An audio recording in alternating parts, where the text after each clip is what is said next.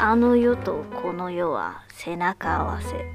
その曖昧な境界線ではあちらの存在が今夜もこちらの世界に顔を出す。ほらあなたの後ろに琉球トラウマナイト閑古鳥の泣く夜。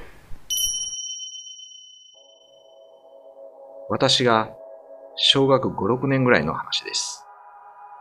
北部にある新里漁港ってところで家族みんなで夜釣りをしていました。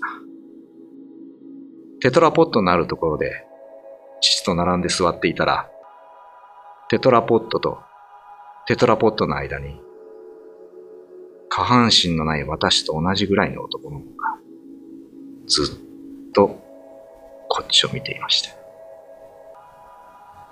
父に、あそこに誰かいる指をさして教えたんですが、誰もいないさ、と言って、父には話を流されてしまい、その後、まあいいや、と思い、家族皆で場所を移動することになり、移動したところで、私は釣りをせずに車の中にいました。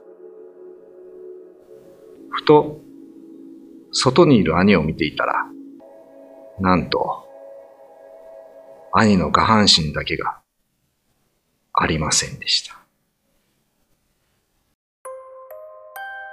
怖いですね、これもね。結構その、まあ、このテトラポットっていうんですか、波波消しブロック。並木志望結、構沖縄にいっぱいあるんですけど、うんうん。こういう話多いですね。っていう、え、もう下半身がないってことですかというか、お化けが出るという。あー、でもなんかあの、ああいう隙間になんかいそうです。えーあの、南部のね、ある、はいはいやっぱりこういうブロックのあるところに、はい。前行ったら、その、花束が、花束が。ちょっと、なんていうの？腐敗した昔の花束が山盛り置いてあった場所とかがあって、はい。話聞いたら釣り人が落ちてそこで亡くなったとかね。あー、ありそうですね。だから、なんか、うんうん。結構その死んだ方が流れ着いたりとか、まあ波が来る場所だから置いてあるわけで、波が来るっていいうのはいろんなものが集まってくるんですよね。あだからこういう話。も、まあ、さもありなというか、なんかあったんでしょうね。下半身がない子供というのは。実はですね、この後話に続きがありまして、えええーえーこれ、はい。お母さんに言うんですね。お兄ちゃんの下半身がないよ、みたいええな話をすると、お母さんは、まあ大丈夫よ、みたいな。あんたと年が近いから遊びたかったわけさ。軽く流されましなたるほどね。話があって、実はお母さんは見えていたっていうですね。二段落ちの話なんであすけど、ー沖縄の人って結構言わないけど、見えてる人多いですよね。多いですね。あのー、ユタとか、はいそういう、その、まあ、民間的にこう、なんていうんですか、拝みをしたり、霊を見る人っていうのが、多分、格段に数が多いですよね、沖縄ってね。なんか血筋なんですかね？普通の人でもなんか、僕の部屋に来てなんか、あ、あ、あ、いるみたいな。その部屋にいるんですね？そうそう、いるって言われて、あのー消えていくみたいなるほどね。ああ、じゃあ、今日はこの辺で、な。えーっと、神崎秀俊と、小原武史でした。はい。という感じだったんですが、なんかいるんですか、部屋に？いや、昔ですよ。あの、ちょうどそう、えーっと、嫁さんが内地に帰って自分で一人暮らしてる、一人暮らしの時に、ええなんかね、女の人がいますねって言われて、うん。これ何人かの人に言われたんですよ。来て。で普段そんな話全然しないですけど、うん。だから友達、あまあ、最初に誰かにあのちょっと霊感強い人がええなんか女の人がいるって言って、でもね、生き量みたいな話だったんですよ。奥さんじゃない人ですよ、ね。奥さんじゃない。いあらららららや別に怪しい話じゃないですよ。ら。ででそれそれが面白かったのが、これから会う人だって言われたんですよ、霊感、その人に。ええなんか会ってないのに気量を飛ばされるってことですね。うん、なんか多分この人にこれから会うよって言われて、ああ。ええーとか思ってて、で、また違う友達が来た時に、前こんなこと言われてねって言ったら、ええ普段全然そんな話しないのに、ああ、いるねって言われたんです。あ、いるね。あ、お前見えてたの？みたいな。お結構沖縄の人言わないだけでなんか感じたり見たりして多いなって思うんですよなるほどね。うんで、その後、あったんですか、その方と。いや、どうかな。いや、でも、その後、うん。1年後ぐらいにすごい親しくなる女の人がいて、ええでもすごい、あれでしょ、その人とは家族ぐるみに付き合いになって、ええ。まあ、まあ、マレーシアに一緒に旅行行ったりしたほほほほ。したんですけどね。なんかその人ぐらいかな、なんか当たるとしたら。なんかよく、なんかそういう話聞きますよね。前世で関係のあった人が、はいはい。なんかそうやってなんか絡んでくるみたいなね。うん。まあ、僕もよくそこら辺はよくわからないですけど。まあ、神崎さんに何もなかったんなら、それで、それでよかったですよね。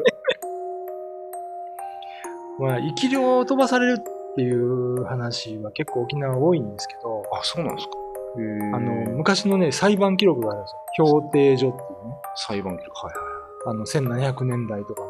はい。はい。でそれ見てると、八重山の女の人が生き量を飛ばした罪で死刑になったりとか、なんかね、そういう話よくあります。これで生き量飛ばした罪ってすごくないですか？ええ。ってことはみんなこう認知してるってことですよね。そうですね。もうもうそれはあるよみたいな話で。一、一邪魔って言うんですけどね、生き量のことを。え生き量飛ばす人は、伸びて一邪魔って言うんですよ。一じゃまあ、うん一邪魔が死罪になったっていう。そうそうどういうって調べてるんですか？この人が飛ばしたとか。もう記録残ってるんですよ、裁判記録だから。評定書っていうですね、王朝の残した書物ですね。なんか若干あれですか？魔女狩り的な感じで、もあの、普通の裁判記録の中に混じってるんですよ。泥棒したとか、誰が人殺したみたいな話の中に、うん生きを飛ばしたから、そうそうそうそうそう。だからそこが面白いですよね。今の那覇高等裁判所ではそんなのしないですけどね。昔はなんかそれがまかり通ってたっていうことですよね。受け付けてくれないですよね。その生き量を飛ばされましたそう。証拠がないですからね。しょうがないですからね。でもみんな分かってるみたいな。そうそうそう。だから昔の人はそれを本当に真に受けてたというか、うん信じてたっていうことの表れなんでしょうね。うんまあ今の時代も表面出ないだけでね、はいはい恨みとかそういう、例えば五寸釘にで人形を、藁人形を作って打つとかね、はいはい。そういうのは実際ありますから、うん。僕あるんですよ、見たことが。僕京都出身なんで、はいあのー北の方の神社に行った時に、夜中にね、カーン、カーンと音がするんですよ。やばいな。もうすでにその音でもう気持ち悪いね。で見に行ったら、はいあの、本当にちょっと小太りのおばさんが真っ白い服着て、ここにろうそく立てて、はいこう、神社の境内の大木です、クスノキの。売ってたの見たことあります。その他にもなんか普通に、あの、学校が当時っていうはいお寺のそばだったんですけど、はい当時の境内の、その、なんていうの、社殿の柱ですよ。はい。打ち付けてあるのを見たことあります。いや、だからそういうのを信じてる方はまだいらっしゃるんですよね。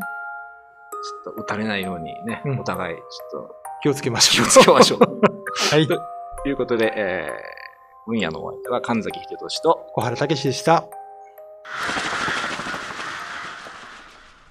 YouTube のチャンネル登録高評価 Twitter のフォローよろしくお願いしますポッドキャストも配信中詳しくは概要欄まで。